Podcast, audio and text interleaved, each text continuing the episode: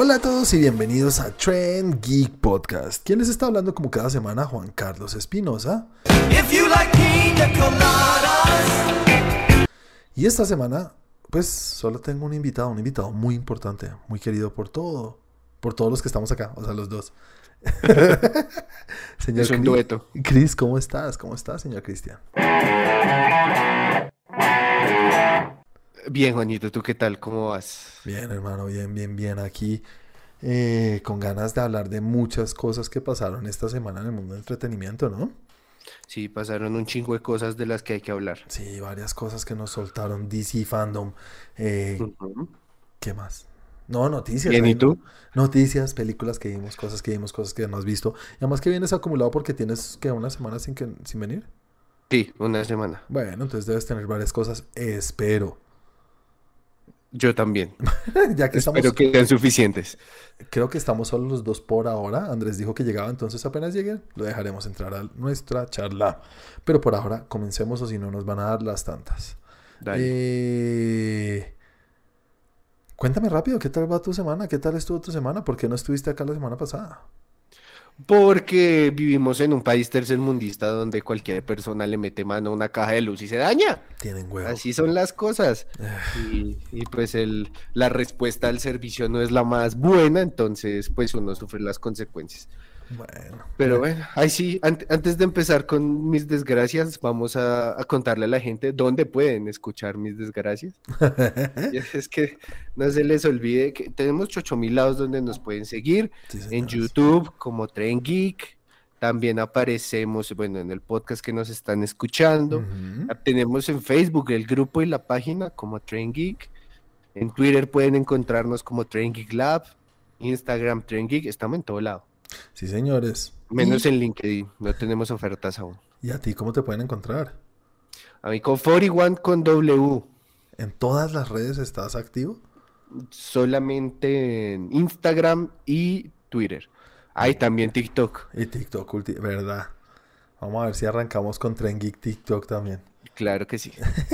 y bueno, ya los ausentes los pueden encontrar Andrés Romero como Andrés Romo88 en las redes, creo que en Instagram nada más y Facebook y a Santiago como Santiago de Melión, también en las varias redes sociales, la verdad no sé en dónde están, sé que están en Facebook y en Instagram. Y a mí me pueden encontrar en las redes como arroba Juanaldiño, tampoco se les olvide que sea donde nos están escuchando, denle clic a la campanita para que siempre estén con las, las últimas notificaciones cuando subimos material a nuestros contenidos o cuando subimos un nuevo capítulo del podcast. Eh, señores, señores, ¿con quién señores? Señor, es la costumbre. Sí, la costumbre, muy mal. Cristian, ya que debes tener un acumulado, cuéntanos, ¿qué viste esta semana? Estoy acumulado. Qué pereza. Blue Balls. Pues estuve, y eres un marrano, estuve viendo varios contenidos de terror. ¿Por qué? Porque es octubre. En octubre hay sobre contenidos de terror. Una pregunta, ¿lo haces a, adrede o porque hay? ¿Te aparece ahí?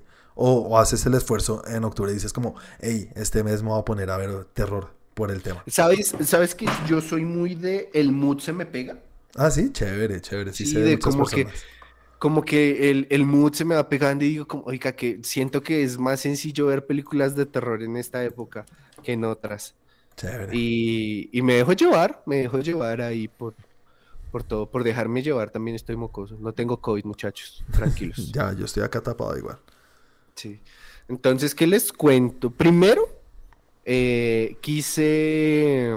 ¿Te, acuerdas que hace poco, bueno, hace poco este año salió una serie de tres películas de Netflix que también hablamos acá, que eran una secuela sobre cuentos de terror, que eran primera parte, segunda parte y tercera parte? No. ¿Cómo se llama? Ay, se me olvidó el nombre, que era por años. Ah, bueno, sí, sí, sí, sí, sí, sí, sí, sí, 1984, no sé qué tal. Ese mismo. Entonces, eh, pues la repetí, porque primero me pareció que esa historia es bien atrapante. Me pareció bien interesante. Fear Street, Fear Street. Eso, First Street es la calle del, la calle del terror, la casita del terror. Sí, señor. Estuve recapitulando eso, más porque yo dije, hey, me gustaría ver ¿Qué es lo que está fallando con el terror actual para que no funcione?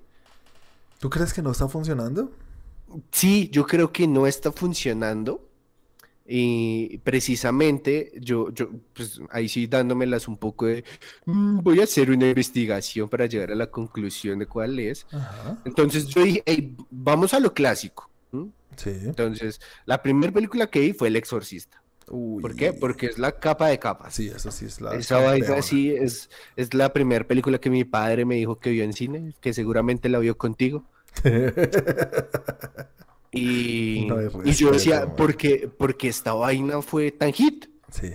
Sí, entonces miré, pues aparte de tener en cuenta el, el análisis social de la época, que era la primer película que trataba este tema y de qué forma, todo esto. Pero yo decía, aquí lo que están haciendo fue utilizar la, pues una, uno de los argumentos que más utilizaban en las películas de los 80, que para mí fue el auge del terror, y, y fue el volver algo común, incluso eterno, algo maquiavélico.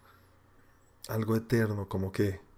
Entonces, ni siquiera tierno, era de llevarte de lo común a que eso común te hiciera dar miedo.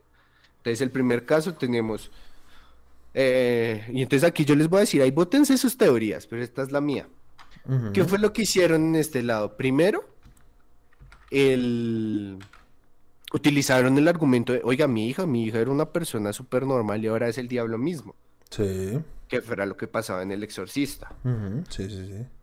Llevémosla a la siguiente, que es un poco también lo que pasa en Chucky. Chucky es un muñeco en la época en que todos tenían muñecos Sí, es verdad. y lo llevaron en, en objetos de confianza a lo que tú estás muy cercano y lo volvieron algo horroroso, algo que te, no te dejará vivir.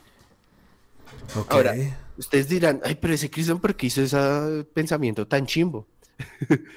y fue porque hace unos días hay muchos eh, como tops de películas de, la- de la- películas actuales que dicen esta es la peor. Y la peor que dicen fue una película que tú nos recomendaste y no pudiste ver, que para mí es malísima. La peor no, la película más miedosa, supuestamente. Eso, la película más miedosa y que no, eso lo sondearon y que la gente le saltaba y el ritmo cardíaco y yo la vi y yo decía, esto no da miedo. O sea, incluso es una película muy barata. ¿Cómo se llama la película? La de él. Ay, a mí se me olvida esa vaina. Esa sí la La olvidaste tengo con por toda. acá. Sí, pero a mí me parece muy mala la verdad. Sí, yo, Entonces, yo la recomendé no por ser host. eso, host. Yo no Yo- la o sea, recomendé porque lo escuchaste, ¿no? porque Era lo que se hablaba. Escuché lo que tú estás leyendo tal cual y es que lo dicen. Y decía, yo soy muy cagado para ver esto, pues vamos a ver a alguien que le gusta, a ver qué. Y la Sí. odiaste. Y que Andrew también la odió. Exactamente, pero volvemos al mismo argumento que hicieron. Cogieron lo cotidiano de la cuarentena, es que tenías que estar conectado todo el tiempo, y lo volvieron así, a lo que no- nos lleva a la situación de la idea de las películas de terror es no darnos escapatoria de la cotidianidad. Que cualquier cosa que consideremos, aquí no me va a pasar nada, sea un problema. Ya no tengo que ir a una casa del terror, sino el monstruo viene a mi casa. Es que es, es, es como fácil empatizar con un tema en el cual todos podemos estar, ¿no?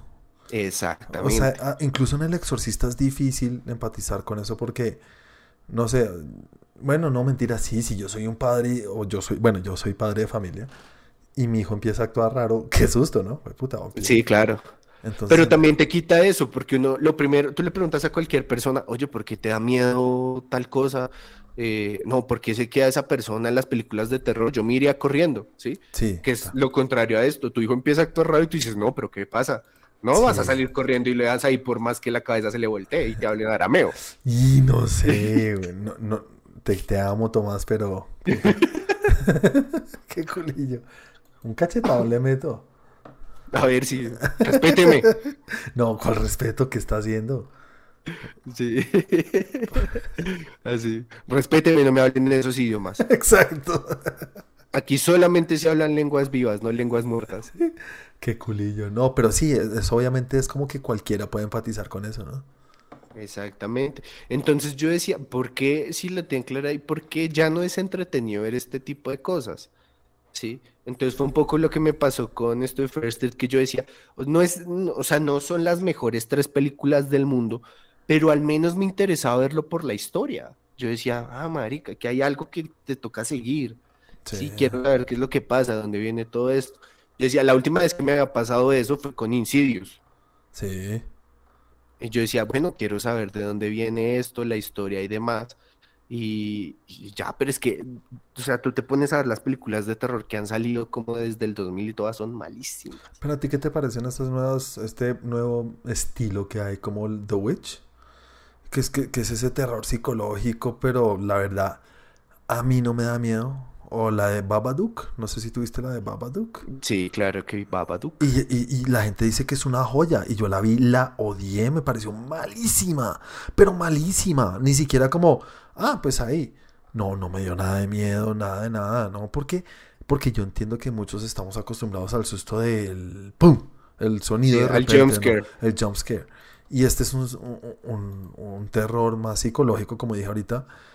Y no, sí. a mí no, no, no me, pero me, me, pareció mala, malísima. Y esas películas así, ahorita hay varias, no digo que muchas, pero sí hay varias así. Y no me gustan.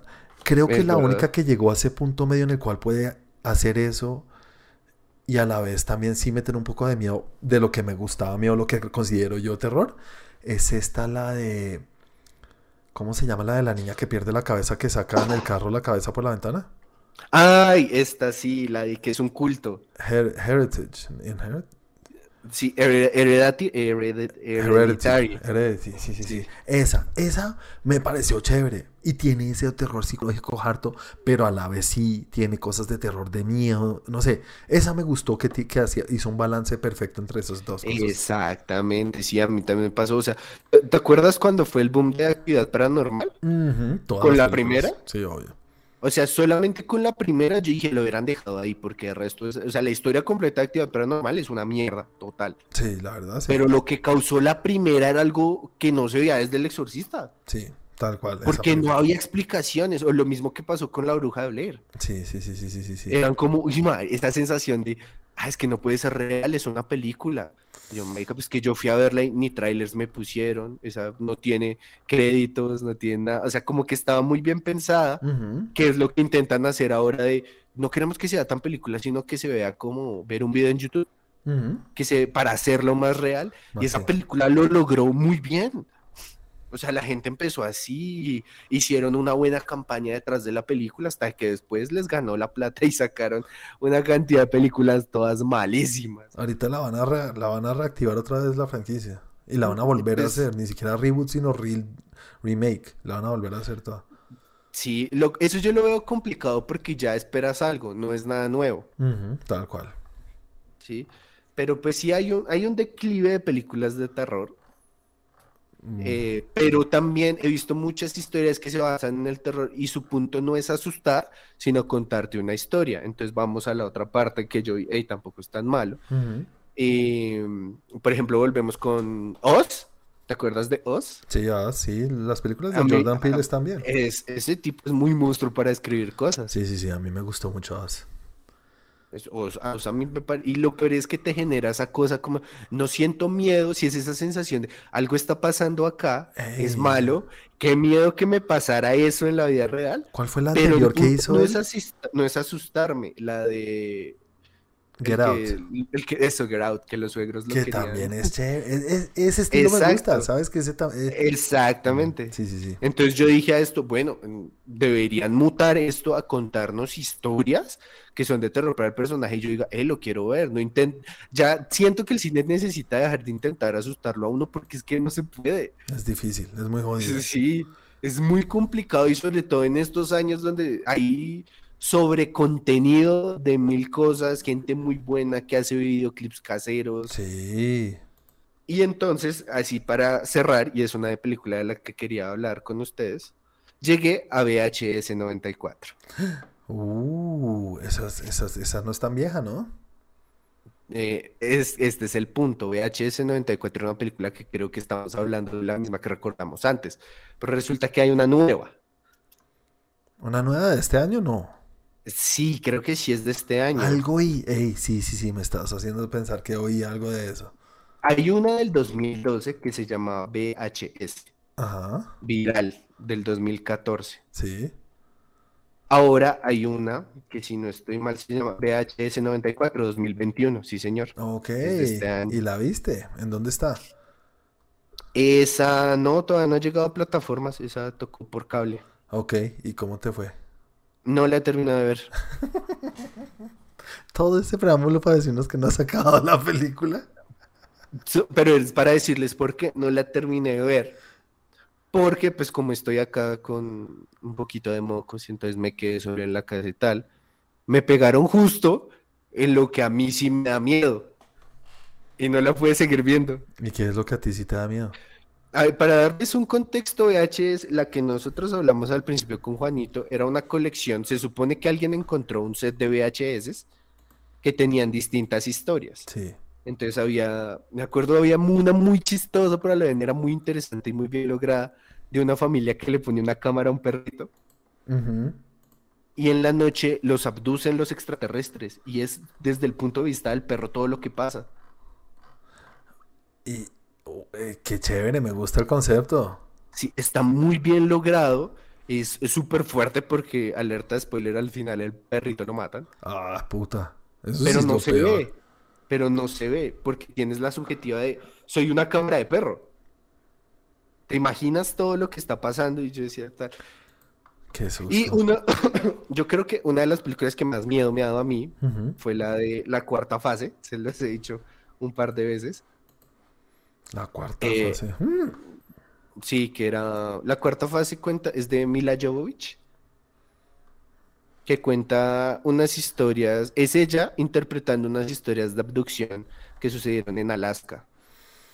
Algo me suena que nos contaste, sí, tienes toda la razón, pero sí, borré eh, completamente. El formato de esta película es interesante porque ella al principio sale diciendo, hola, soy Mila Joyce y interpreto a esta persona. Mm, pues. Entonces lo que ustedes van a ver son mi interpretación y al mismo tiempo van a ver los videoclips reales que hay acerca de estos casos. ¿Y si hay videoclips reales? Sí, pues mm, que sean reales o no, pues es el formato que usa la película. Está bien hecho. Entonces hay veces que la, de la página, que la cama, la pantalla se pone en split, en la lado ves a ella actuando, en el otro ves a la persona que supuestamente le pasó todo, qué es lo que le está pasando. Qué culillo. Exacto, entonces yo decía como, wow, este formato en el que me estás dando actuación y algo que supuestamente es real, y calo, y yo dije, siento que me dan un poco de miedo los extraterrestres. Y en este H94 empezó con una así y no pude, me, me, me ganó el miedo. No lo puedo creer, vea pues. Sí, pero también me sugestioné mucho y yo dije, no, no me arriesgo. Pero sí lo voy a terminar de ver para el próximo. Eso, eso, chévere. Buena, buena, buena película de Halloween entonces. Sí, porque aparte también le doy tiempo porque no estaba en muy buena calidad. Eso, espera que salga mejor entonces. Sí, sí, pero ahí lo tienen, unos cuantos minutos de qué es lo que está pasando con el terror y qué deberíamos hacer. Bueno, ¿y qué más viste, Cris? Pues hablamos de como ocho películas, Juanito. Bueno, hablamos de ocho películas, es verdad. Oye, ¿te terminaste de ver el juego del calamar?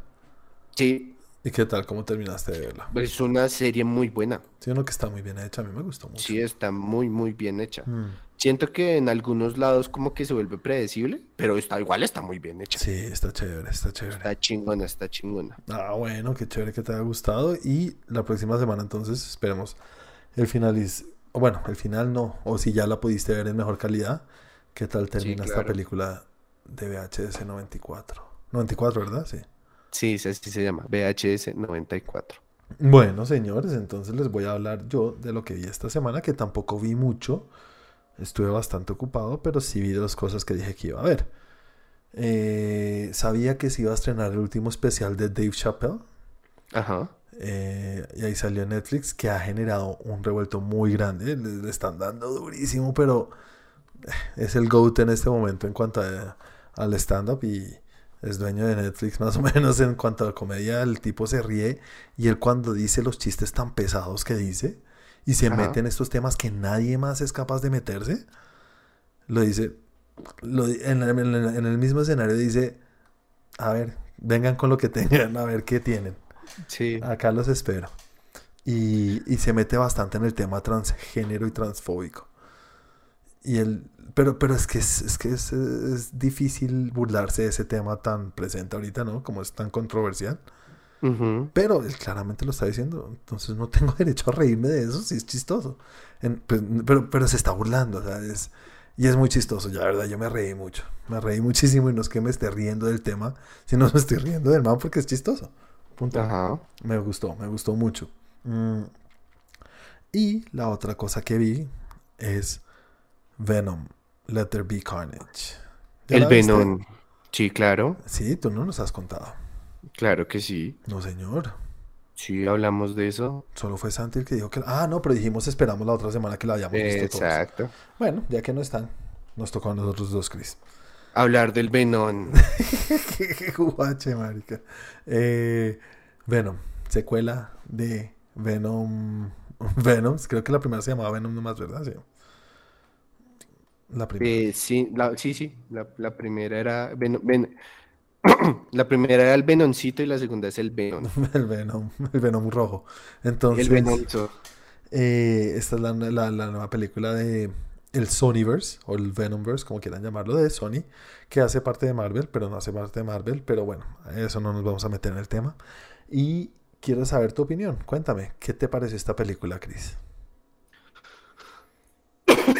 a ver, cuando Santi habló de la película, dijo, hay momentos en los que eh, es una película que si se hubieran ido por ahí queda muy bien, pero se desvían con otras cosas, que le había gustado más la primera.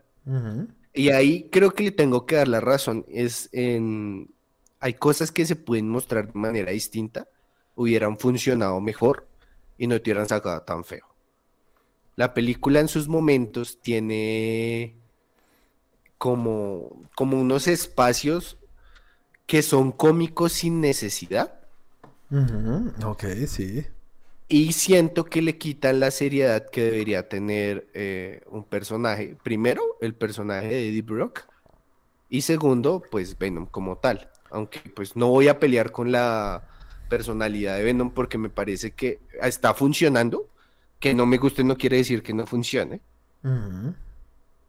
Pero sí me parece que se pudieron haber logrado cosas mejores con lo que tenían, incluso sin hacer cambios muy grandes en la película. O sea, no les estoy diciendo, no, tenían que cambiar tal cosa. Yo creo que para mí había cosas de dirección y de edición que, que lo sacan a uno, que lo dicen como, mm, ¿qué rate tenía esta película? ¿Cinco años? ¿Cómo así? Ah, no. ¿Qué clasificación? Se supone que es, de, PG-13. Exacto. Entonces es como. Mm, ok. Entonces, pero no, pues a la larga eh, también me pareció entretenida.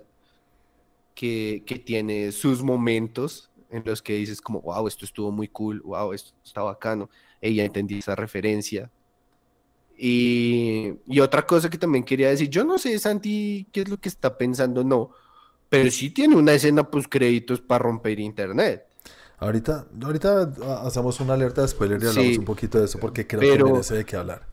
Sí, pero lo que dijo Santi fue, ay, no, no sé, es que no la entendí si no quería decir eso. A ver, marica, no puede ser más evidente. Pues él dice que tiene muchas preguntas y yo, pues todos tenemos preguntas, obviamente, pero la entendemos, ¿no? O sea, sabemos Sí, claro, eso es algo que yo quería saber, como, ¿qué, qué carajos no entendiste de eso? Sí, sí, sí, Pero, pero sí, eh, me parece una película entretenida que pudo haber sido mejor, que espero, o sea, la verdad, yo espero que no sea el final de un personaje como Carnage.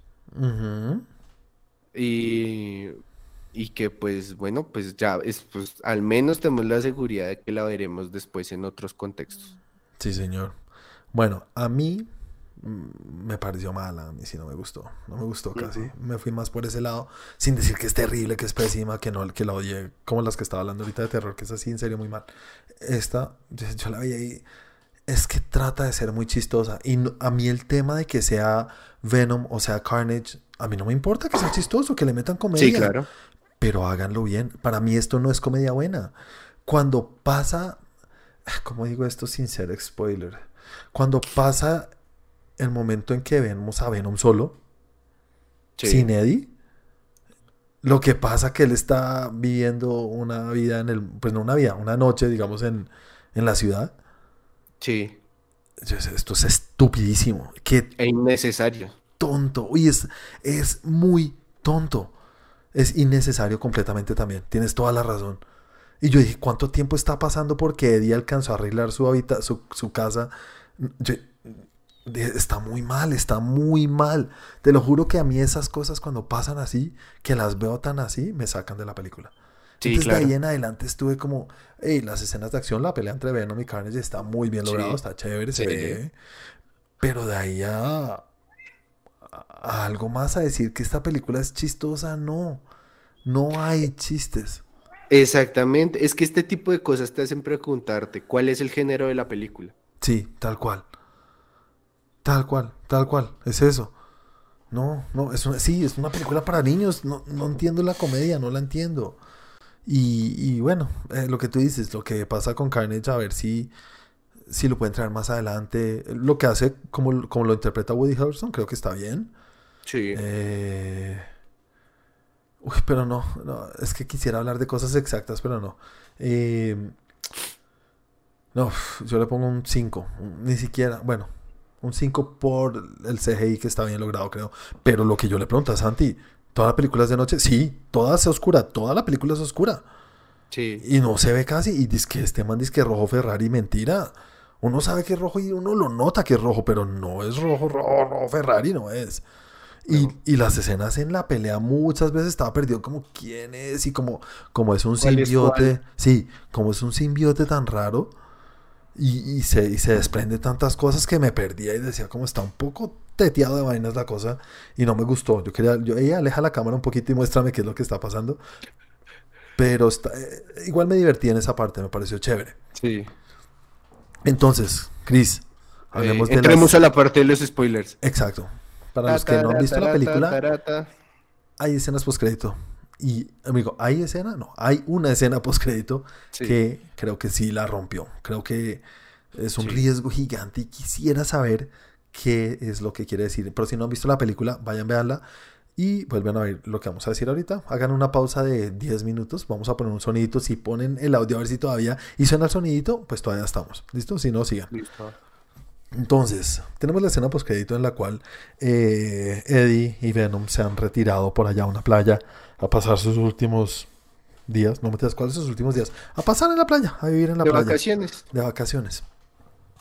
Y están en la habitación y Venom le está hablando a Eddie, le está diciendo, hablando acerca de su raza de los simbiotes. Ajá. De los Que han visto simbiotes mucho. que han vivido muchas cosas y le dice algo como a través y que es una una mente como de colmena creo que es la traducción al español entonces Ajá. como son varios simbiotes como los, lo fue Carnage y en la primera creo que habían otros dos por ahí eh, ellos tienen como una mente muy conectada y han vivido muchas cosas a través de distintos universos dice a, a través del multiverso y tu mente no lo aguantaría. Y Eddie le dice, ay, déjame saber, cuéntame, no sé qué. Le dice, te voy a dar una media, una, una pequeña pizquita de lo que es. En el momento en que hace esto, hay un como que tiembla Sí.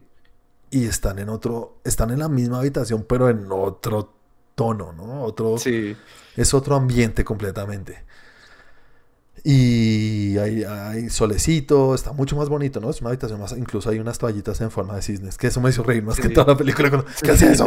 Y, eh, mm, y están en la pantalla viendo el noticiero y están presentando la escena que creo yo que es la escena post créditos de eh, Far From Home, ¿no? Sí. de Far From Home, Sí de la, es. la tercera, la segunda escena de la segunda entrega de Spider-Man. Entonces, Venom, ¿qué hace? Dice, oh, ¿quién es este? Y le pega un lambetazo a la, puerta, a la, a la pantalla, como que le llama mucho la atención estar viendo a Peter Parker ahí en la pantalla. Ajá. Entonces, claramente no es la habitación de ellos porque aparece un tipo ahí, un gordote, Sí. que le dice como, ¿qué haces en mi habitación? Y ahí acaba la escena. Listo. Chris, interpreta tú, por favor, ¿qué crees que fue lo que pasó? ¿O qué crees que es lo que quieren hacer en Marvel? O en el ¿Tú crees, ¿Tú crees que funcione como analogía de, porque si hay algo que vemos es que cuando ellos están ahí, la, la habitación está súper desahuciada, Sí, vuelta a nada. todo sucio, no sé qué, como pasar de ese mundo y cuando está en el otro es como todo ordenado, no sé qué, no es como ese cambio de, es que entré a Disney, Uy. ¿sí? como, ay, aquí todo es como más bonito y toda la vaina. ¿Tú crees que Sony se va a prestar para decir que en nuestro universo es todo... Bueno, sí. Eso no Pues es a la larga sí, es más oscuro. Sí, O sea, sí, sí, no es decir que somos cochinos, cosas. no es que seamos cochinos. No, no, sino es más, es más, es menos familiar. Sí, es menos familiar. palabra. Ok, eh, no lo había visto así, pero suena interesante, sí. Sí, entonces es como eso. eh, la segunda interpretación que hay que tener en cuenta es que puede que lo que pase afuera sean los eventos que vimos en el tráiler de lo que veremos próximamente en Spider-Man. Cuando están aquí conjurando y las vainas con Doctor Strange, eso puede ser lo que sucedió afuera. Ahora, yo la vi en inglés y para mí mi interpretación de lo que dijo Venom fue este chico como de, yo lo conozco. Ah, Porque sí, ¿tú dice- crees? Él dice, this guy. Ah. Y, y como que acaricia al televisor y yo, entonces, ahí fue cuando dije, hey, bueno, esto sí se puede interpretar de varias formas porque me estás diciendo de que Venom es una unidad muy grande entrelazada, Sí. entonces puede que sí haya una interpretación de ese en otro universo. O está entrelazado con el, Exacto. con el Venom que vimos en la tercera entrega de Sam Raimi. Exactamente, puede ser. Incluso puede ser porque sí, él lo ve con el traje, bueno, no tiene la máscara puesta, pero sí lo ve con el traje de Spider-Man y sabe quién es Spider-Man. Ujú. Uh, interesante. Sí, y, y ya, pero o sea, me pareció que esas, o sea, es que como Santi me la dijo, yo dije, voy a ver algo súper extraño y difícil de entender, y yo como, a ver, Sí, es muy fácil. Obviamente no sabemos qué es lo que va a pasar Exacto. porque, vale, la escena que está viendo de Spider-Man no es de Disney. no, Que, pues, o sea, es un Spider-Man que hace parte del MCU de Disney, de, de- de Marvel de Studios, Marvel, pero es una película de Sony. exacto. Entonces, o sea, yo no sé si interpretarlo del todo como Venom ahora hace parte del MCU, no creo. No. Yo Pero- creo que lo que lo que toca interpretar acá es que vamos a ver como un lo que hicieron con Crisis en Tierras Infinita con en Warner. Ajá, sí, sí, sí. Ese evento, vamos a ver algo así. Va a ser una o dos películas en la que esto va a estar en furor, pero no va a ser algo permanente. Al final van a Uh, volver cada uno a su mundo. Ok, entonces que esto va a ser las nuevas películas de Avengers, más o menos. Siento que es como el nacimiento de un nuevo mundo, o sea, va a ser un como un día de. Entonces, los eventos de esta película desencadenaron estas cosas, pero cada uno volvió a su universo. Entonces tú dices que el universo de Spider-Man está en el mismo universo de... Sí, está en el mismo universo del MCU, ¿no? Claro, porque el, el- Sí, eh, pues ahí estuvo Tony, Tony Stark y todo, ¿no? Entonces sí. sí, Entonces Venom sí está en ese universo ahorita. exactamente. Entonces Venom no creo que vaya a aparecer en el MCU, no creo, no, o sea, Yo que sea un villano no creo, pero que va a ser de las que va a aparecer en las películas de Spider-Man, yo sí creo. Eso sí, pero al aparecer Sí. en las películas de Spider-Man quiere decir, como dijimos, como dije ahorita, que hace parte del MCU, entonces. Mm, No, porque al fin y al cabo es de Sony, ¿no? O sea, lo que pasa es que nosotros estamos viendo que Peter Parker haya salido ahí como, ay, es que es el Peter Parker de Marvel. Y no, es de Sony. Es de Sony, pero están, es que como dije ahorita, como. Tony Stark aparece ahí, entonces sí está en ese universo. Sí, claro, sí está, o sea, en estos momentos está en ese universo, según lo que vimos en la escena, Sí. ¿sí? Ahora, lo que yo siento es que va a pasar X o Y cosas que no sabemos, y después cada uno va a volver a su universo. O sea, va a ser una pausa donde todos van a poder convivir de pronto. Exactamente. O de pronto ni siquiera si no compartir pantalla, pero sí que van a estar en el mismo sitio. Puede ser, puede ser. Así como funcionaban las series de Marvel, que por ejemplo Daredevil, Luke Cage, Sí, sí, y sí. esto, que, que todos, por ejemplo, que puede pasar en una posible, no sé, Venom 8, la venganza del Venom. Sí, eh, está ahí como, ay, ¿se acuerdan cuando le cogí la nalga a Peter Parker? Ja, ja, ja, ja, ja. Pero no va a pasar de ahí, porque es muy complejo y hay mucha plata y derechos invertidos Es ahí. muy difícil, muy difícil, muy, muy difícil. Sí, yo creo que el punto es, vamos a hacer algo en el que ganemos todos, pero hasta ahí. Hasta ahí. Es que sí, es un final de. de- Es una escena postcrédito que tiene muchas incógnitas. Pero sí es muy claro, o sea, ya haces, se van a encontrar, se van a encender. La próxima, Peter Parker y de Spider-Man se va a encontrar con Venom. Eso es lo que quiere decir eso. Pero hubo una rotura en el multiverso, ¿no? Entonces, ¿quién coño se tiró en un multiverso? Se lo tiró Kang con todo lo que pasó en Loki. Se lo va a tirar Doctor Strange, que todo el mundo decía que el favor que le va a hacer a Peter Parker. O fue Venom ahorita compartiendo esto. Nah, Venom, yo, nah, Venom no tiene esos poderes. Pero algo pasó porque apenas le pasó eso, fue que tembló todo y... ¿O tú crees que fue justo de coincidencia? Coincidencia. No. Eso fue coincidencia. Incluso creo que puede tener más sentido que Scarlet Witch hubiera hecho algo. ¿Tú crees que fue coincidencia justo ahí cuando le habla del multiverso justo y le dice algo tuvo que haber hecho? Yo no creo. Yo pues creo que, fue coincidencia. le habla del multiverso, le dice a través del multiverso una, una, una, una solamente de enjambre, algo así.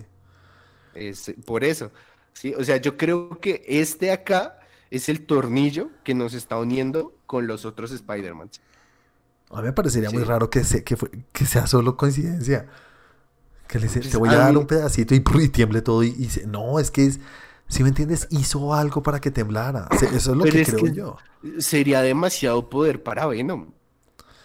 Es que esa es la cosa, que no sé qué tanto poder tienen y yo no sé si tú todavía crees que el multiverso existía antes de lo que pasó en Loki, que decían que había una línea de tiempo perfectica y se crearon todas las ramas. Eh, no, pues, o sea, según lo que yo creo y pues como están los cómics, el multiverso siempre ha existido. Sí o no, por eso. Pero pues lo que nos dicen en Loki y lo que nos dijeron también en, en, algún sentido al final de Endgame, bueno, no al final de Endgame, no, en Endgame que lo dice la, la Ancient One, que hay una línea de tiempo rectica que no tiene ninguna desviación y ustedes están creando estas ramas. Ajá. Y en, y en Loki también lo que dicen, estos, ¿cómo se llaman? Los variantes están creando distintas ramas, pero que hay una sola línea. Entonces, ¿sí hay otras líneas o no hay? Y se van a crear ahorita a raíz de algún acontecimiento que no sabemos si fue lo de Doctor Strange, lo de Venom, según yo, o lo que puede pasar en. o lo que pasó en Loki con Kang. Pues es que yo creo que solamente hay una, porque solamente en cada una solo hay un Peter Parker, en cada una solo hay un Venom, en cada una solo hay un Iron. Que hagan cosas distintas a las otras es lo que las hace líneas independientes, pero pues todos son la misma persona. Uno. Por eso Warif nos muestra qué tal si este no fuera este, sino otro. Esa sí es otra línea. Por eso. Entonces no hay una sola línea. Entonces, si siempre existió el multiverso, nos mintieron. Yo creo que sí es mentira, exacto. Yo creo que hacía parte de este de esta manipulación para mantener manipulada a la gente ahí, ¿no? En el TVA. exactamente, así es. Bueno, entonces, lo que ahí sí no sabemos cuál es el detonante, si fue lo que hizo el uno, el otro, el otro o el otro. Y que, haya pasado el tiempo es muy difícil, coincidencia. Sí. Ay, yo creo que sí puede ser. Vamos a apostarlo ya mismo, donde yo tenga razón. no sé, ojalá, ojalá. En serio, chévere ver a Venom en el MCU. Ni siquiera en el MCU. Que haga parte de los seis siniestros, ¿no? De los es que eso, es, eso está votando para ya que se lo pela. Claro. Porque es que ya, o sea, ya están todos. Sí, ya están los seis. Ya están todos, sí. Ahí están los seis. O sea, si se llevan a ver la primer, la siguiente película de Spider-Man es esa. Es esa y, pues, ¿tú has jugado el juego de Spider-Man para PlayStation? No. Ese, deberías, si no jugarlo, ver la línea temporal. Y se meten también con el tema la historia. Porque ahí están los seis siniestros y pues nos puede dar muchas salidas porque en ese mundo donde funciona el juego, sí está todo el MCU. ¿Quiénes están ahorita? Espérate. En, el, ahorita en, las películas está, eh, bueno, Venom, está eh, Michael Keaton. El Doctor, Octopus. Doc Ock. Michael Keaton como el Vulture, el... El cuervo. ¿Cuervo? sí. Eh, el que se encuentra en la cárcel En la cárcel, el, escorpión. Ajá. La bombita que vemos del, del Green Goblin. Exactamente. También ya tenemos confirmación de, de, de Denzel. de Denzel. De de Electro. Electro también, listo, allá También cinco. está Y, ah, bueno, y Morbius, ¿no? No, es Sandman, ¿no? Pues dicen, dicen, pero eso no está confirmado. Sí. Pero entonces, eh, ¿Morbius no sería enemigo? ¿O Craven? ¿Craven no sería enemigo también? Sí, puede ser, puede ser. Todos esos son antihéroes. Tal, tal cual. Pues Morbius, la verdad, no sé qué, Si es un qué pitos toca porque a ese sí no sabemos nada. Tenemos Mm. un medio teaser ahí, pero nada. Pero A sí. propósito de eso, Morbius, ¿cuándo sale? Hmm, estamos cerca, ¿no? Deberíamos Sí, estar creo que cerca. sale el otro año, ¿no? Una vaina así. Sí, no se habla mucho de la cosa. Mm. Bueno, la película no me gustó. Volvemos ahora sí. Eh, si le tuviera que poner una nota, un 5 y la dejo ahí. ¿Tú qué nota le pones? No, yo le pongo. Ay, madre, es que para mí los errores fueron de edición. ok. Por ejemplo, eso de cuando hace los dibujos y esta vuelta, Sí. marica, lo pudieron haber hecho normal. ¿Cuál era la necesidad de ponerle eso de sonido pitero de fondo? ¿Sí o no? Yo decía, marica, esto es totalmente innecesario y me saca horrible. A mí también Parece me pasó. estuviera viendo algo para niños y no ¿Y es por el qué él hacía uno y le decía, no, ese no? Y lo borraba. ¿Por qué? Yo no entendía, no entendía. Yo dije, están tratando de ser chistosos por nada. Exacto, eso sí. Tom Hardy es un actorzazo porque tener que inventarse ahí que está hablando solo y que se vea así es real, puta. Sí, sí, sí, sí, sí. bueno, ponle una Sí. nota entonces antes de seguir. Seis, le pongo un 6, un 6. Seis. Un 6 por la escena. Bueno, eh, la película que nos recomendaron o fue la, la tarea que quiero hacer una pausa antes de continuar. La tarea, no más, no más este cuento de es que voy a poner una película que está en cine y que nadie, no, Ajá. no, no, no. Tarea es tarea, en serio, señores, es imposible que no tengan mil películas que hayan visto. Sí. No, pero es que siempre es como, no sé, no sé qué recomendar. Marica, vayan haciendo una lista, tengan algo. Porque es que vamos a ver todos, la tarea va a ser ir todos a cine a ver James Bond No Time to Die. No, o sea, ahí sí Andrew se la sacó del culo. No me parece. No, tarea es ver cosas que podamos ver. Porque yo no voy a ir a cine a ver la de, la de James Bond. No, no. De pronto dije, listo, chévere por si iba a ser el plan de ir los cuatro. Pero no, tenemos Ajá. que tener películas para recomendar. Eh, yo ya tengo mi lista.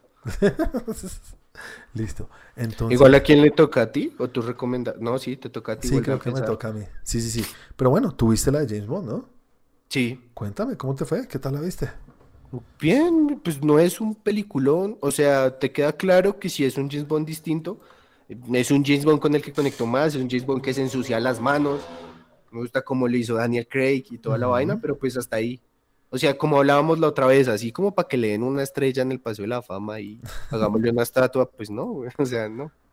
Pero te gustó O sea, la peli. ¿Tú, tú has visto sí. todas? Tú las has visto todas, me imagino. Sí, sí, las vi todas. Y esta entre todas, ¿cuál es el orden de James Bond de películas que tú dirías? Incluso te tengo, no sé, yo, yo creo que eso tú sí lo sabías, pero James Bond está basado en, en unos libros, ¿no? Sí, sí, sí, unos libros, sí, sí, Sí. sí. Y, y la verdad, dentro de todos los libros, yo creo que, eh, pues no sé, no sé. Es que en esta, a mí lo que me gusta de esta película es que se salieron un poco de lo británico que era el personaje. Porque es que antes era demasiado refinado, Sí, pero ya en exceso de refinado. Pero esa es la Sí, interpretación de él, ¿no? Por eso te digo, claro. entre estas, estas de, ¿cuáles son? ¿Cómo se llaman? Son eh, Casino Royale, Skyfall, Casino Royale, Quantum of Skyfall, Solace Y sí, y No to Die, ¿no? Creo que son cuatro o cinco. sí, señor, son esas. Pónmelas en orden. ¿Cuál es la que más te gusta de todas estas y cuál es la que menos? Solo esas dos. A mí, a mí la que más me gusta es Casino Royale. Ajá. Sí. ¿Y la que menos? Y, no sé, yo creo que esta última ¿En es la serio? que menos me Más gustó. que sí. Quantum. Quantum a casi a nadie le gustó Quantum. Sí, no. ¿Sabes qué no? Está así. Pues lo que pasa es que, bueno, Ahí. o sea, para, para hacer una despedida del personaje. No, ni fu ni fa. o sea, siento, siento que le pidieron ayuda a los que hicieron los finales de la serie de Disney. No puede. Entonces no te gustó casi. Ponle una nota. Sí. ¿no? Seis otra vez. Vea, pelea con Venom. Ok. Listo, listo, listo. Entonces para la próxima semana, como me toca a mí, voy a recomendar una película. ¿Listo? Recomiende, recomiende. Señores, tengo varias películas, pero la que yo quiero ver es una película del señor Charlie Kaufman. Charlie Kaufman es un escritor que ha hecho películas muy chéveres. Ajá. Y hizo Being John Malkovich, que me encanta esa película. Quiero volverla a ver en algún momento. Pero no, la que quiero ver es la que hizo después, Adaptación. ¿Has visto Adaptación? ¿Se llama así adaptación? Ajá, Adaptación. Con el señor, No. Ma- con el señor Nicolas Cage y la dura, la campeona de todos los Oscars que gana siempre. Eh, Meryl Streep. Es. Me acuerdo de su cara. Eso, sí, la, la que es como que siempre ha sido viejita. ¿Sí viste la interpretación que hicieron con Anna Hathaway en estos premios hace poco? No, ¿cuál? Salió Anna Hathaway con la otra actriz que hace de Devils. ¿El Diablo Viste a la Moda? Ah, sí, sí, sí, sí, sí. Que salieron ahí las dos a entregar un premio y, y se pusieron a molestar como si fueran los personajes de la No, película. no lo vi. Me pareció, me pareció muy chistoso, tienes que buscarlo. Ah, bueno, pues ella, la, la que sale también ahí, bueno, Anne Hathaway y la otra es la esposa de John Krasinski, la de Don't Breathe. No, Don't Breathe, no, la de... Ay, la de que no pueden hablar ni hacer sonido. Ah, A sí. Quiet Place. A Quiet Place, sí. Ella es, ella es, ella es la que sale ahí. Entonces, señores, adaptación, película de 2002, interpretada por Nicolas Cage. ¿Listo? Sí, aquí lo estoy viendo, pero, ush, no, o sea, no tengo como, como noción de haberla ni siquiera escuchado. ¿No? Bueno, yo me Sí, acuerdo que esta película a mí me fascinó. Sé que es muy buena, o sea, no, no es ni comedia ni nada, es una película así, rara como las de Charlie Kaufman, ¿vale? Entonces, Sí, chévere. toca, toca echar el cable para verla, porque no está Ese, en plataforma. exactamente. ¿Listo? Adaptación, película de 2002, interpretada por Nicolas Cage, que hace de dos hermanos. Hace de él con, con un gemelo. Listo, señor. Entonces, seguimos en la segunda sección en la cual hablamos de las noticias más importantes de la semana. Es decir, noticias y, y popurrí. Sí. Cuéntame, Cris, arranquemos con tu popurrí y yo entro por ahí a decir lo que tenga que decir. Listo. Entonces, dame un segundo, los abro acá. Vamos a empezar con listo. Entonces, para empezar, te tengo cuatro noticias. Eh, la primera, esta sí es algo reciente, pero son datos y hay que darlos. Y es que hablando de esta serie que dijimos que pues rompió todas las cosas que conocemos del mundo, el juego del calamar se coronó esta semana como la serie más vista durante su lanzamiento. 111 millones de usuarios. Increíble. Increíble. Increíble que una serie surcoreana Mm. de no habla inglés sea la más vista. A mí eso me, me rompe un poco la cabeza. Pues lo que pasa es que ya la globalización llegó a otros niveles, ¿no? Pero que le gane a Stranger Things, a House of Cards, a todas estas que son, son series de, de culto ya, ¿no? De, Ujú. puta, de las grandes, creo yo, que, que, que- todo el mundo habla. Y que llegue esto que ni siquiera se habla en, en inglés, porque tú sabes cómo son de cerrados los americanos para esto. Sí, claro. Y que le, le den la jeta a todo, me parece increíble. Pero mire que ahí leyendo varias opiniones decían es que Corea cogió un impulso muy grande con esto del K-pop. Y con lo de Parásito también, ¿no? Exactamente. Entonces todo eso quedó súper como ultra hiper mega wow por cosas como esas. Entonces es más, incluso aquí en Latinoamérica el K-pop es una vaina de no creer. Sí, ¿sí? sí, sí, sí.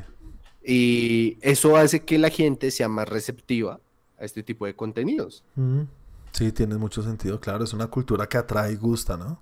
Exactamente.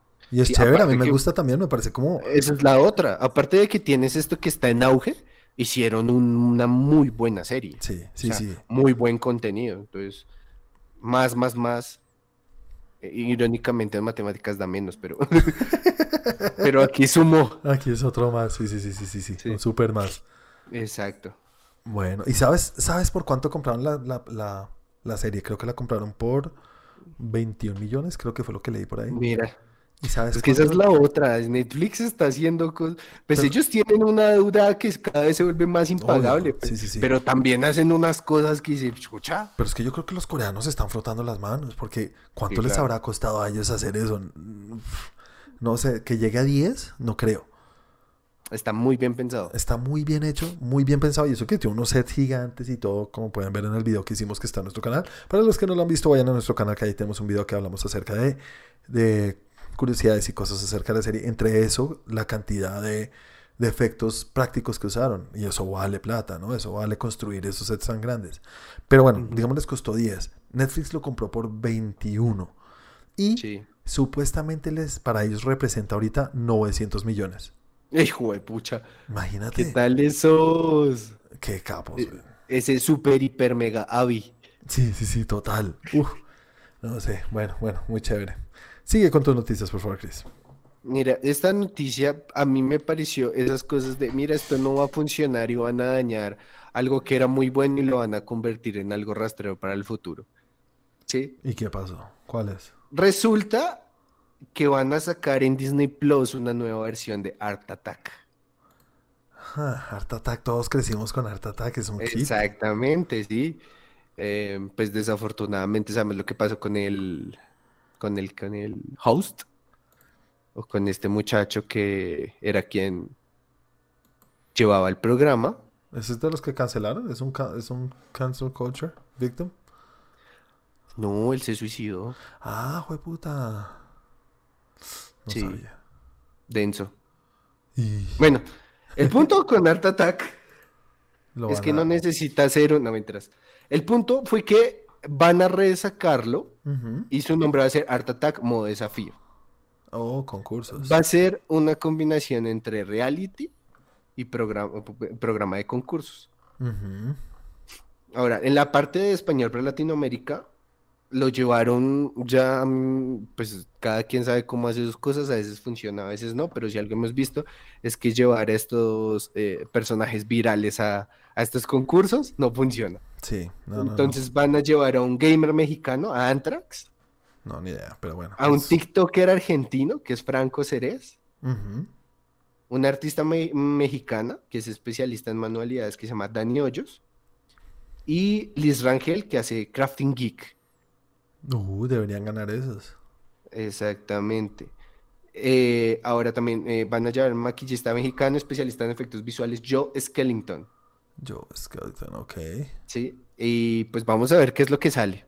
La verdad, yo no lo veo con buenos ojos, va y nos sorprende. Igual tampoco creo que sea para mí, sino son para las generaciones que vienen. Total, pues si le están metiendo todo esto de influencers. Exactamente. Entonces, Sí. pues esperar a ver, porque ese es, el Art Attack es unos gratos recuerdos. Art Attack, sí, mucho, mucho. Uf. Yo Exacto. creo que eh, bueno, va a ser parecido, ¿sabes? A qué? A esto lo de los ponques, ¿cómo se llama? Lo que hacen las, los postres en Netflix. Nailed it. Nailed It, algo así con- como Nailed It, pero con Art Attack. Sí, a propósito de eso, hay uno mejor del cual ahorita te hablo. Bueno, eh, ¿viste que se lanzó el tráiler de Get Back? ¿Qué es eso? Get Back, documental de tres partes de los Beatles que hizo el Ah, señor Peter. Jackson. Sí, sí, sí, sí lo vi. Uf. Yo soy súper Beatle fanático, a mí me encanta. Yo soy marica. Por eso te dije, tú este Carlos, lo viste obvio. Claro que lo vi. Los Beatles y Peter Jackson. O sea, yo dije, la erección de Juanito está rayando el, rayando el sol. Uy, estaba viéndolo y yo, wow, esto está muy chévere.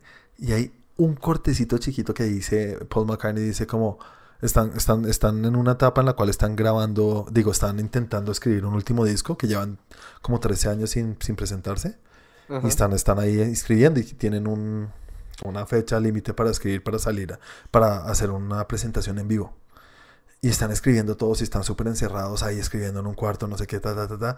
Y en un momento Paul McCartney dice como, no, pues la gente va a decir que los Beatles no pudo sacar esto porque le dice a John Lennon directamente, porque tú tienes que andar con Yoko Ono todo el tiempo acá metida.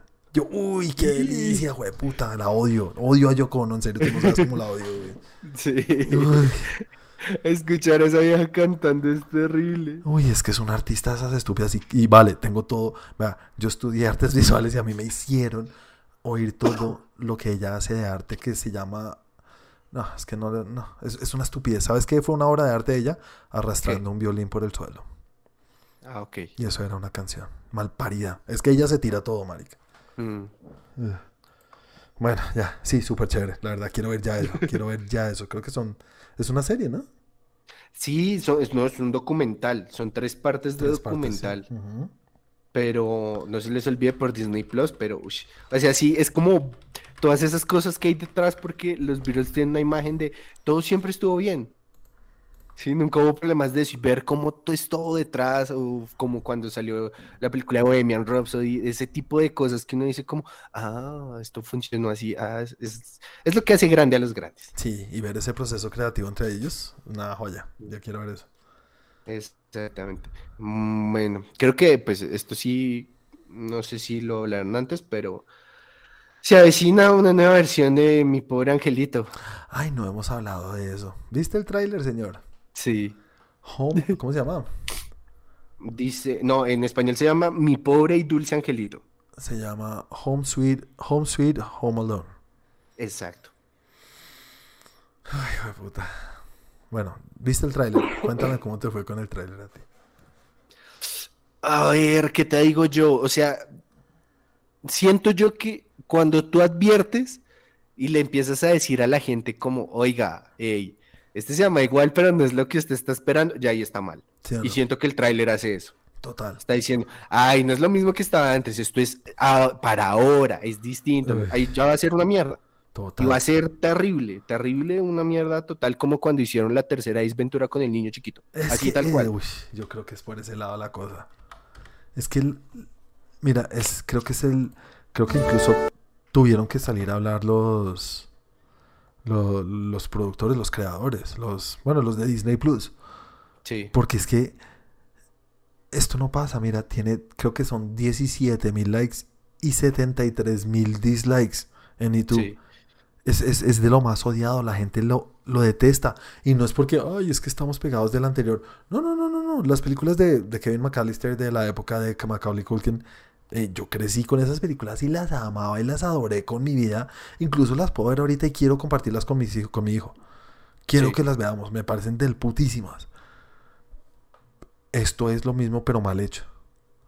Como que no lograron captar eso que hacía que la película fuera chévere. No era solamente, ay, es que vamos a hacer lo mismo de que se van a meter unos ladrones y este man es más inteligente y hace cosas. No, el niño, lo siento, este niño es el de Jojo Rabbit. el de Jojo Rabbit, que en Jojo Rabbit se robó el show. Sí. Entonces digo, claro, ese es, y yo entiendo a los productores diciendo, pues ese puede ser nuestro Kevin nuevo. Pero no, no, creo que hagan otra cosa, hagan otra cosa. Sí. No intenten hacer lo mismo porque volver a captar esa magia es muy difícil. No, y aparte no tiene sentido que, y aparte que lo hacen en, hoy en día. ¿Quién chucha se olvida de eso hoy en día? Maldita sea, puede ser una familia de 30, mande un whatsappazo. Eh, eh, Es que es eso, es eso. Ay, se quedó. WhatsApp al vecino, WhatsApp. O sea, llame a to- todo el mundo tiene un celular en el bolsillo. Tal cual. Sí, no sé. no. No sé, cómo- no sé O sea, cómo no me cuadra, no me cuadra. Y que lo intenten hacer igual. Y una vez entren advirtiendo, para mí ya es un fracaso. O sea, el tráiler fue un fracaso. Uy, total, total. Yo creo que se están retomando. Yo creo que desde, desde la, la última vez que intentaron hacer la película de, de. ¿Cómo es que se llama? La de Sonic. ¿Te acuerdas que tuvieron que cambiar Sí. al personaje y todo su diseño por esto? Algo deben estar pensando en Disney. Sí, claro. No, y es que para mí no, de entrada no funciona. ¿no? No O sea, yo, yo les diría, no, parce, eh, sacamos el trailer, no funcionó, no perdamos plata. Tal cual. Exacto, sí. ¿Para qué se pone? Igual ya se invirtieron una cantidad de plata en producción, pero igual es que esa es la cosa. Y este es el problema de los streaming, de los servicios de streaming, que como ellos sacan en su propia plataforma, pues no les cuesta nada, ¿vale? No, no es como tenemos que ir a, eh, tenemos que ir a mitad a mitad con los cinemas y tenemos que hacer toda esa parte de mercadeo. No, todo lo hacen a través de su propia plataforma y no, digamos, ya la inversión está hecha. Entonces, pues, yo creo que ya la tienen que sacar. Ya la, Sí, la claro. única razón para cambiarlo es como, hey, es la imagen de Disney, es la imagen de la franquicia. La pueden embarrar un poco. Sí, claro, es que eso es lo Se te cortó el micrófono, Chris.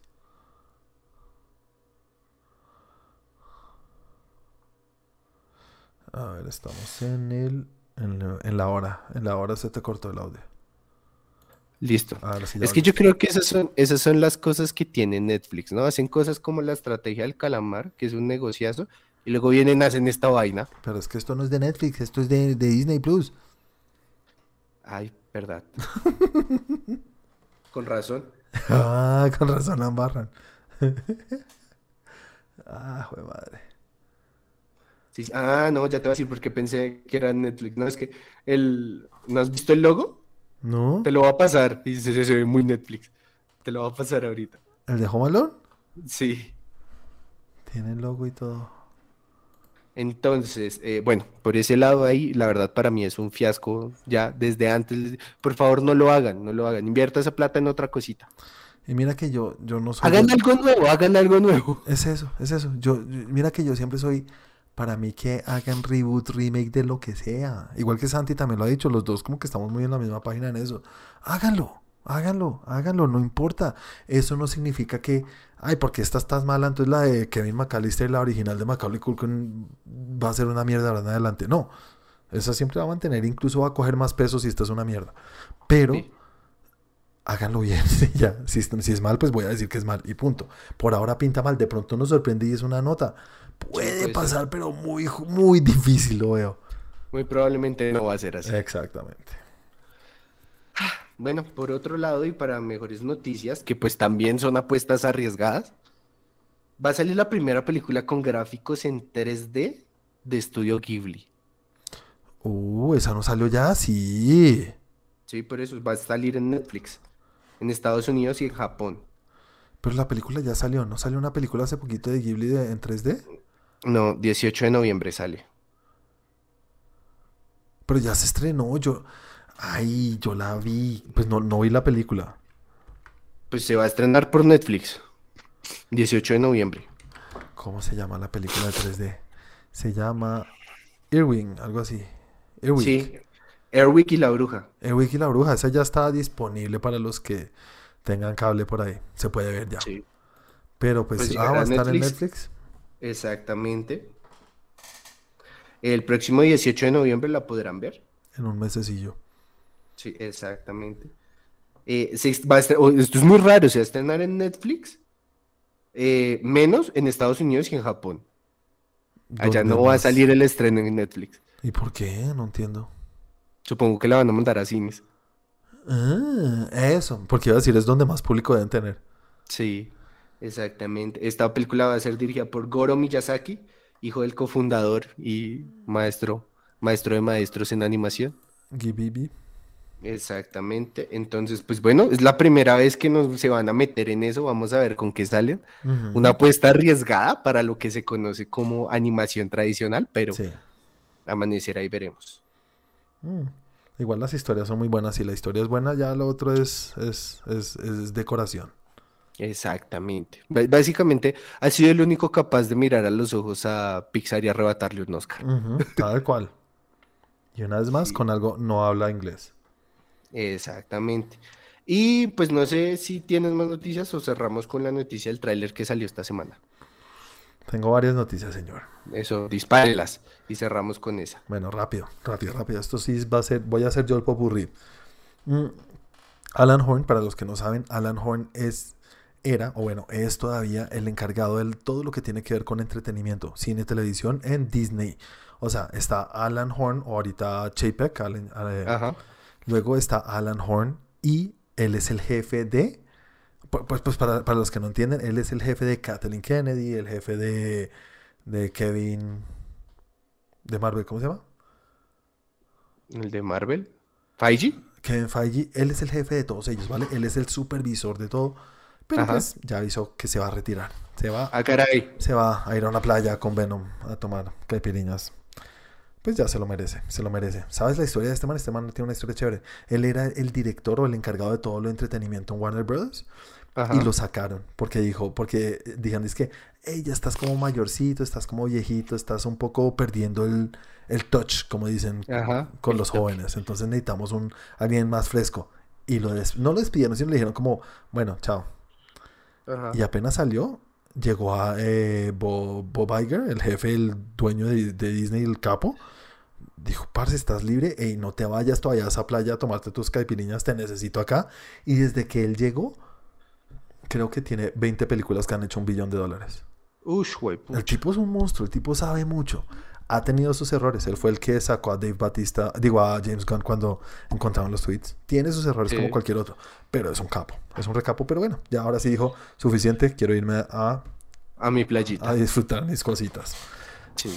Interesante. Vamos a ver. Em, bueno. Mm, ay, ¿cuál era la otra noticia? Ay. Chu, Qué pena pausa. Chun, chun, chun, chun. Ah, bueno, hablando un poquito de lo de Spider-Man. Entrevistaron al niño de Hollywood, al niño más querido. ¿Cómo se llama? Tom Holland. Tom Holland, el señor que hace de Peter Parker. Lo estaban entrevistando y ya sabemos que es un bocazas, ¿no? Tiene la hojita y se le sale, tiene barborrea.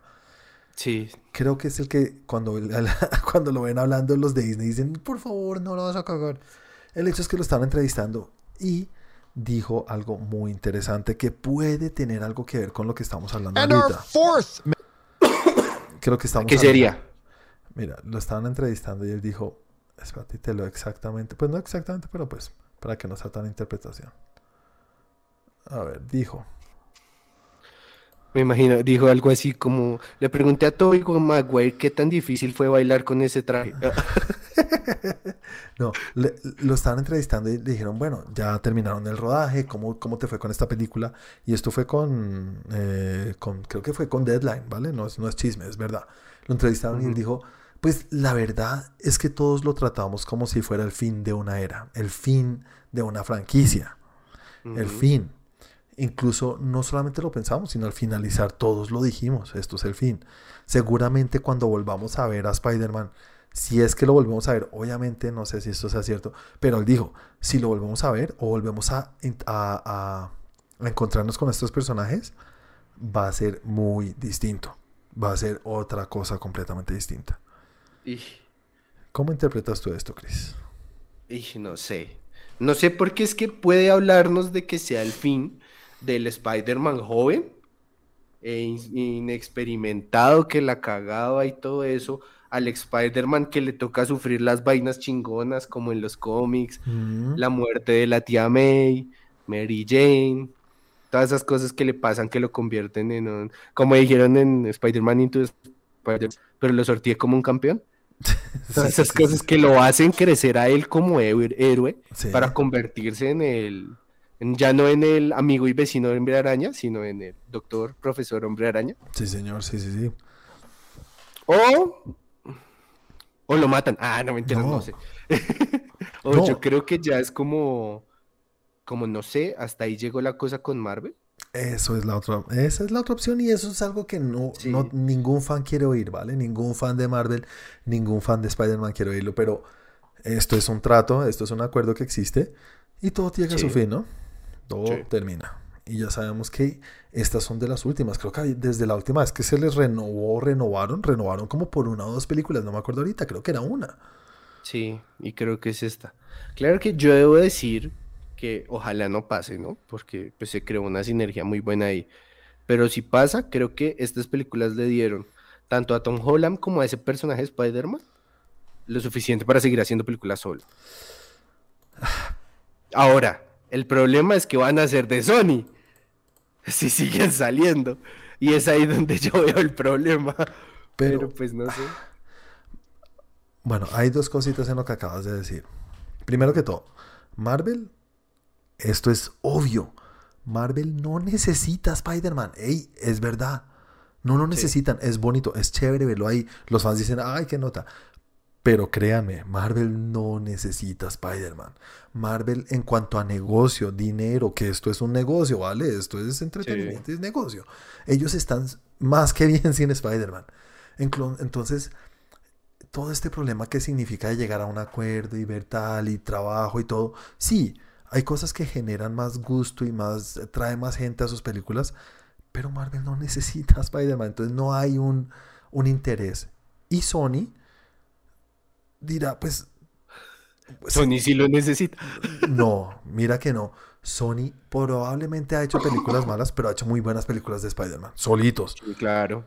Por eso digo, o sea, si lo sacan, puede que, pues, o sea, ¿sabes qué es lo que también pienso? Que si es el fin de este camino, puede que esa franquicia sobreviva sola por el lado de Sony, porque siento que Marvel tiene juguete nuevo por abrir. Muchos. Sí. Pues tiene todo lo de Fox, es lo que dices tú. Exactamente. Y, y ese juguete nuevo por abrir les da para hacer todo lo que hicieron con la saga de El Infinito, Ajá, sí. para hacerlo, Uh, para hacerlo acá. Pero, Pues ni siquiera tres veces más grande. ni uno solo de los que vimos. Sí. Te podemos dejar de ver al Capitán América, no sé qué, y van a ser igual de grandes. Sí, sí, sí, es verdad, obviamente, sí. Y Sony, lo que digo, Sony, Sony dirá, pero nosotros qué sacamos prestándolo si acá nos hace dinero. Les hace mucho dinero, muchísimo. Así sean películas malas, que no queremos. Sí. Ey, eso es lo que no queremos, que hagan películas malas. Digamos, la segunda de Andrew Garfield no fue la mejor. Y la tercera de Sam Raimi, la de Sandman y la de Venom y todo eso La de fue... Venom, sí. Esa, esa, esa- esa sí a mí me parece que es mala. La de Emo, Emo Peter Parker es terrible. Pero cómo baila. Pero sí hicieron películas buenas. Spider-Man claro. 2 con, con Doc Ock es de las mejores para muchos. Pero total. La primera Pues es- de Spider-Man que, que hicieron, esa, esa antes de que no tenía ni en qué basarse. Eso no existía el MCU. No había, Kevin Feige no había parido por ahí nada. Sí, no, nada. Y la Es que yo primera de todavía me acuerdo de esa, esa, esa parte donde lo llevan. Cuidado, es un héroe. Todavía me agua los ojos. Cuando lo están cargando. Sí. Ey, yo no Es un niño. Mi hijo Sí, tiene sí, la sí. misma edad. Y uno ve a Andrew Garfield como de 35 años. Digo, a Tobey A Maguire. Toby, a Toby. Sí. Andrew, Andrew, Andrew, sí. Andrew, Andrew, lo único de Andrew Garfield que yo decía es como, ay, sí, en el colegio todos se la montan. Y yo decía, es más alto que todos pelados y todo pintoso. Y no, le ponen gafas y ya son feo. Sí. Lo que tenía el de Andrew Garfield es que era mucho más carismático. Sí, sí, sí, a mí me que se parece más apega chévere. mucho más al cómic con lo de chistoso y demás. Yo me acuerdo que mi parte favorita de todas las putas películas de Andrew Garfield es cuando sale el asaltante con el cuchillo. ¡Ay, no! ¡Tiene un cuchillo! Ah, sí. Me encanta, me Sí, encanta sí, esa sí, parte. sí. Bueno, entonces, sí, yo lo puedo interpretar tal cual como tú lo estás diciendo.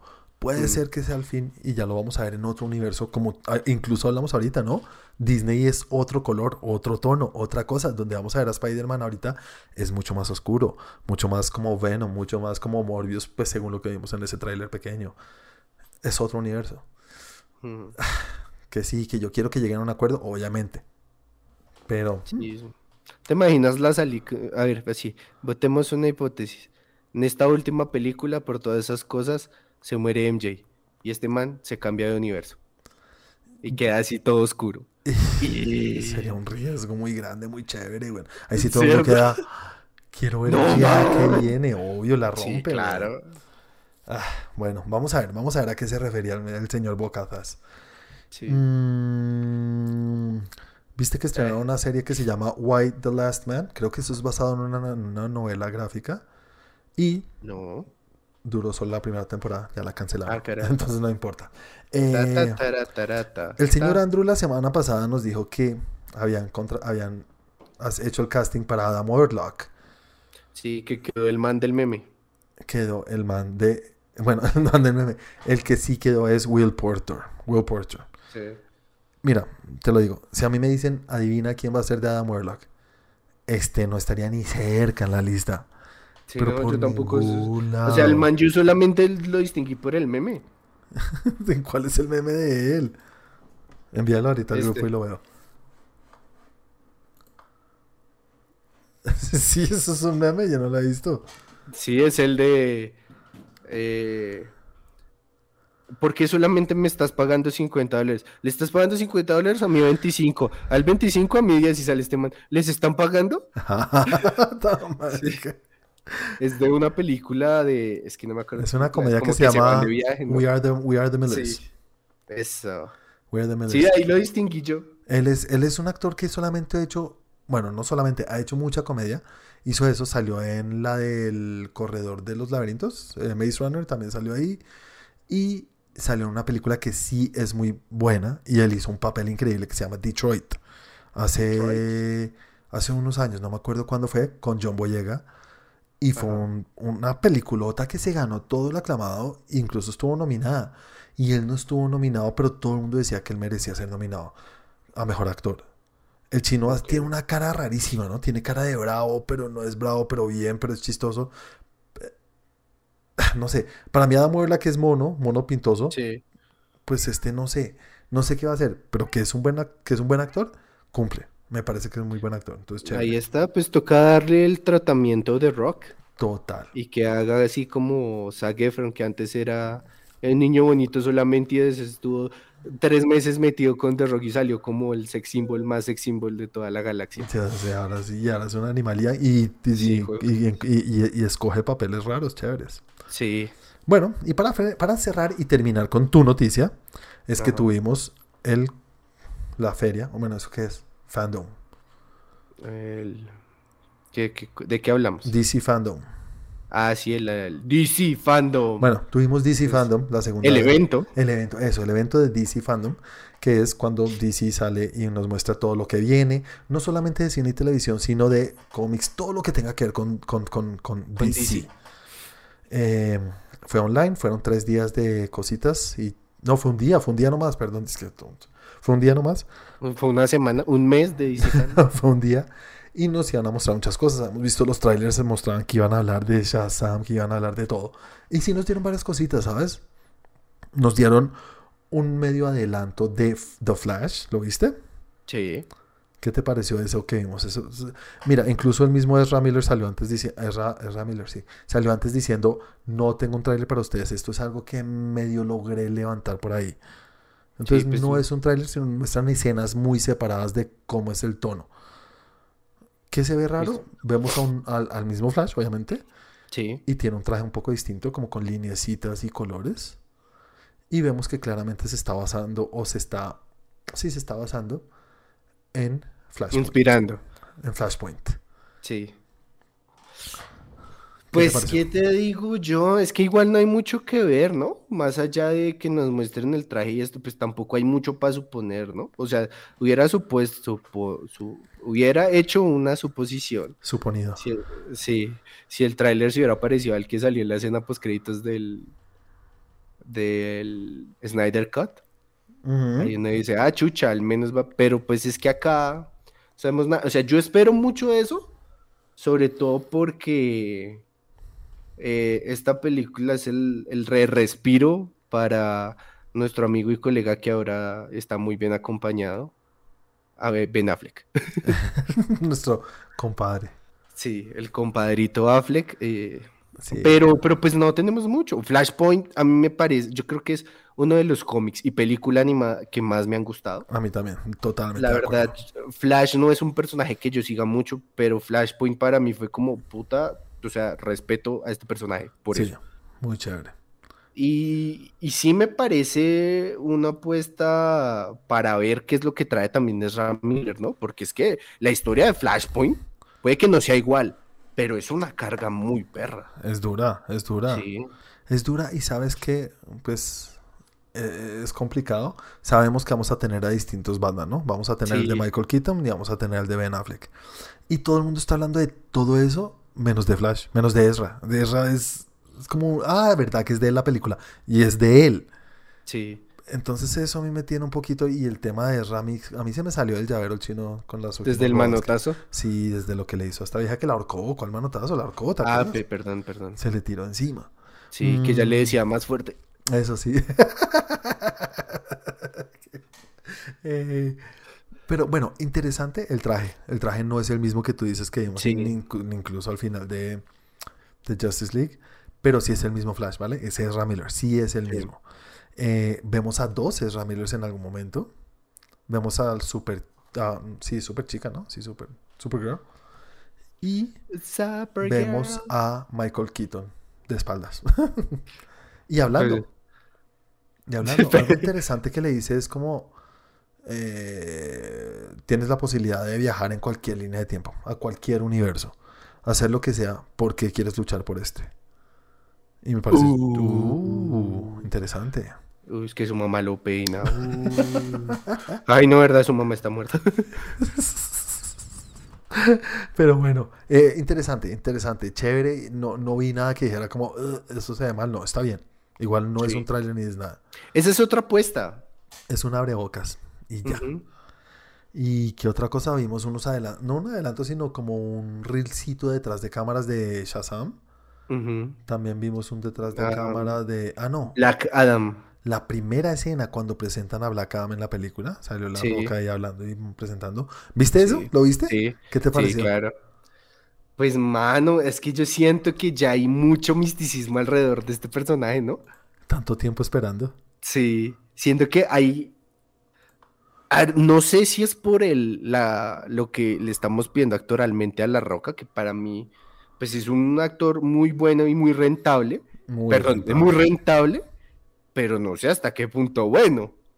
No, pero buen actor. Debería ser buen actor. Yo, mira que yo siempre he peleado eso. Chévere que sea buen actor.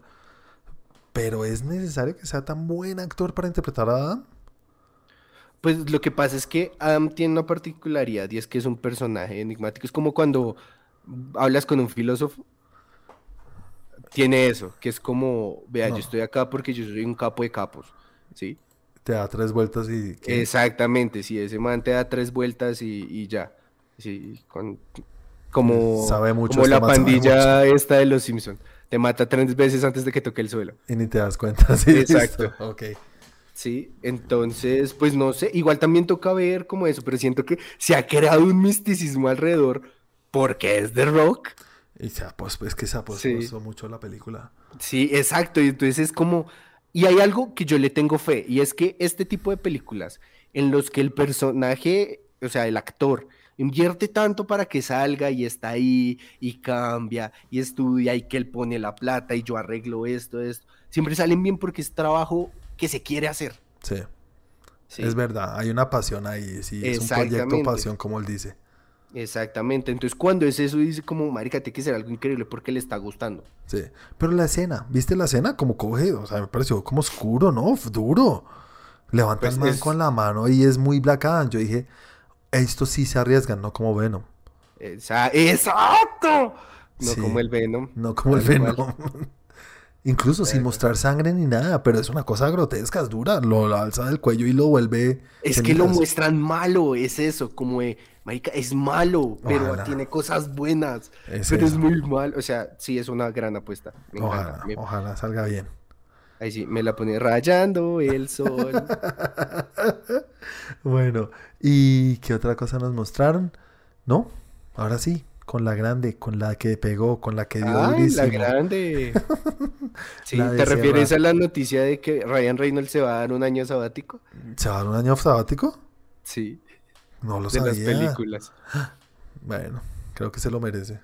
Sí, claro. La Bueno. última que sacó fue una vaina brutal. Facilito entra en el top de las mejores películas del año. Creo que sí, yo también creo que la tengo ahí. Sí, señor. Pero no.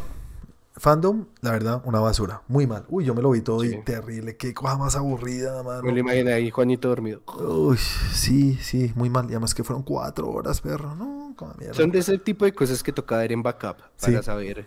Y que nos toca ver a nosotros para traerles la información a ustedes. Exactamente. Porque Y ustedes no se van a ver eso, porque es muy aburrido. cuatro horas, no. Y les digo, no lo hagan, no lo inviertan. Sí. Iban a llegar y sabíamos que iban a mostrarnos otro, segundo. Bueno, yo creo que es el primer tráiler. Lo de la, hace un año fue el primer adelanto, teaser, de The Batman de, Ba- de Matt Reeves, interpretado por Pattinson. Aquí sí nos trajeron el primer tráiler, Exactamente. Con fecha y todo. con fecha y todo. Bueno, este tráiler, voy a empezar yo, ¿vale, Chris? Dale. A mí este tráiler me volvió mierda. Para mí este tráiler ¿Sí? es es de los mejores trailers que he visto en mucho, mucho tiempo. Hace rato yo no veía un trailer y decía, "Ah, esto está del carajo, qué putería, qué chévere. Y, y yo no sé por qué, por qué me, me sorprendió, como me sorprendió. Porque ya hemos visto tanto Batman a través de tantos años y tuvimos de las mejores películas con Nolan que uno dice, ¿qué va a hacer este man nuevo? ¿Qué va a hacer? ¿Qué- ¿Cómo vas a superar? Incluso no tiene que superar, pero no quiero que hagas lo mismo que hizo Nolan, no quiero que interpretes lo de Nolan, ¿sí me entiendes? Sí. Quiero que hagas otra cosa. Y yo siento que es otra cosa. Siento que es distinto y muy chévere, muy nuevo. Un Batman que no hemos visto antes. Un Batman brutal, brutal a lo bruto, ¿vale? Un animal Sí. rompiendo jetas, aguantando balazos, esas escenas en el corredor que, que lo levantan a bala. Yo decía, "Oh, ¿qué, qué cinematografía? O sea, qué putería, en serio, un director que le meta pasión a una cosa de cómics así. No, me encantó. Me pareció del putas. Muy chévere. Todo me gustó muchísimo. Todo. No tengo un pero. Gris, ahora Pues, sí tú. A ver, yo creo, y yo sí he escuchado esto de muchas personas, no tan llegadas y tan geeks como nosotras, que dicen, es que yo a este Batman no lo veo así, y es yo digo, es que precisamente ese es el punto. ¿Qué es lo que nosotros vemos de las historias de origen de Batman? La que vimos con Tim Burton, la que vimos con Nolan, la que vimos esto. Vemos un Batman que está chiquito y después ya es un man experimentado. Sí. Nunca vemos ese camino. No, ¿cómo Ni siquiera ahí? vemos ese camino en Gotham. No, Ni nada. siquiera- bueno, puede que lo veamos ahorita en esta serie que está saliendo de Wayne, Sí, sí, sí. pero aún así no tenemos nada de eso. Entonces lo que se ve acá es un man que le están disparando de frente y el hijo de puta va de frente. O sea, él, es básic- él es básicamente la representación de la venganza. y es lo que él como lo dice dice. ¿no? Como lo dice Es- directamente. o sea, en estos momentos es el man. Estoy mamado, tengo varo y ganas de patear culo. o sea, está en la ganas. flor de su, de su, o sea, tiene la testosterona fluyéndole a 200 por hora. Sí, sí, sí. Y además, como lo dijo Matt Reeves el año pasado, creo que lo dijo, este es de, de Year 2, ¿no? De año 2. O sea, está Exacto. iniciando. No es que acaba de decir, "Hmm, voy a ser Batman, pero todavía no tiene la experiencia que tú dices que vemos en todas las películas. Sí, y no, y se le ve y en las escenas que como, como que, o sea, como que todavía no es consecuente de que el man es humano y se le va uno contra 76 y a ver a quién le apesta más la verga. ¿Sabes qué quiero ver yo? Que le den en la jeta. Sí, claro, es que es eso, es eso, cómo le dan en la... Aparte que se, se ve, se ve pelado. Sí, se ve chino. Sí. Sí, No, todo está muy chévere. Incluso Selina Kyle, eh, Catwoman o Zoe Kravitz se ve divina. Esa china es hermosa y se ve muy, Ay, muy chévere para el personaje. Hay unas Sí. tomas que se están como en una ventana y se ve el atardecer atrás. Hay una cinematografía que me gustó mucho, puta, muy chévere. Y, y las escenas de escena acción. cuando les están disparando que se ve solo negro. Eso es una putería. que lo único que hace ver un poquito de luz son los disparos. Sí, No, Eso eso es muy buena. Carajo, eso es muy jodido de hacer y lo hacen muy bien. Que obviamente, ser quisquilloso decir como, apúntele a la cara. Tienes una metralleta, no te ver. gastes todas las balas y ves que le están rebotando y el man sigue caminando. Sí, claro, pero no, sí, es muy bueno. Siento que también me parece una apuesta arriesgada porque vamos a ver muchísimos personajes. Ay, ¿qué tal el, qué tal el pingüino? Sí, el madre que este es otro, o sea, se han pegado una caracterización muy seria. Ese Colin, Colin, Colin Farrell. Colin Farrell. Sí, Eso nadie lo cree. Nadie lo cree que ese es Colin Farrell. sí, no. Esa escena al final, lo que pasa con el carro, es, no, es que este tráiler, fue puta, incluso como sale el letrero, con la cámara al revés, yo decía, son decisiones de, de- director de, no tienes que hacerlo para una película de superhéroes, pero lo haces porque lo estás haciendo con amor, y lo hace Sí. muy bien. No, qué nota, qué nota. Yo, en serio, yo no lo podía creer, yo, uff, eso está muy chévere. Toca esperar a ver con qué salen. La verdad, yo de las últimas cosas que he visto del señor Pattinson, puede que no me guste como persona, pero con sus personajes es increíble ese man. Es un actorzazo, un Sí, actorzazo. entonces, por ese lado, siento algo de seguridad. Eh, los trailers nos muestra algo de cinematografía, los cual nos hace pensar que el director tiene una visión que quiere mostrarnos y que es sucia, es también irresponsable, Total. todo eso, y, y puede que sea, puede que sea un peliculón, y ojalá así sea. Obviamente la gente, pues- ¿sabes otra crítica que odio mucho? El, ah, es que no quiero Batman emo, emo Batman, no quiero emo, porque sí se ve Pattinson con su pelo larguito y como siempre triste y eso. Eso es Batman, qué pena decirles. Batman es un emo toda la puta vida. Yo creo que los emos se basaron en él para crearse los emos. Él vive en una puta cueva, es un emo, maldita sea. Es eso. Solo salía de noche. Sí, que sí, que después se volvió pintoso y, y andaba con viejas, puede ser. Pero él es un emo, así es. Y este man lo está haciendo el carajo. Qué bueno. qué Hay chévere. una parte que sale de espaldas y te hizo ver a espalda y yo dije, ¿cómo será que sí lo convencieron de al menos tomarse la proteína? Yo también estaba pensando eso. Eso fue lo que hablamos en algunos Sí. capítulos, ¿no? Que no, que no quería, que no era necesario, marico. Y hablamos mal de Pattinson. Sí, claro, decimos, tienes que ponerte mamado, Pero carechimba. fácil, no puede ser la espalda de él, ¿no? Puede ser la espalda de un doble. Entonces no me lo creo todavía. Hasta que no lo vea de frente. Rotoscopiado. Ah, Uy, no. y nada, bueno, Chris, yo creo que con esto sí cerramos el capítulo de esta semana. Sí, claro que Muchas sí. gracias a los que nos están acompañando. Andrew llegó, habló, pero no nadie lo oyó. Eh, eh, nada, no se les olvide a los que nos están escuchando, si nos están escuchando en cualquiera de las plataformas que sea, denos estrellitas, like, deditos para arriba, todo eso que nos sirve mucho al canal. Y también no se les olvide recomendarnos a sus amigos, darle like, compartir a todos los que ustedes crean que les puede gustar todo este contenido chévere, que vengan porque nos gusta que se arme acá una conversación, que nos digan, hey, están haciendo un trabajo del putas, o están haciendo un trabajo terrible por tal y tal razón, todo eso es válido. Entonces, antes de irnos, Chris, recuerda a la gente cómo te pueden encontrar a ti en las redes sociales y cómo nos pueden encontrar a nosotros como Tren Geek en las demás redes sociales.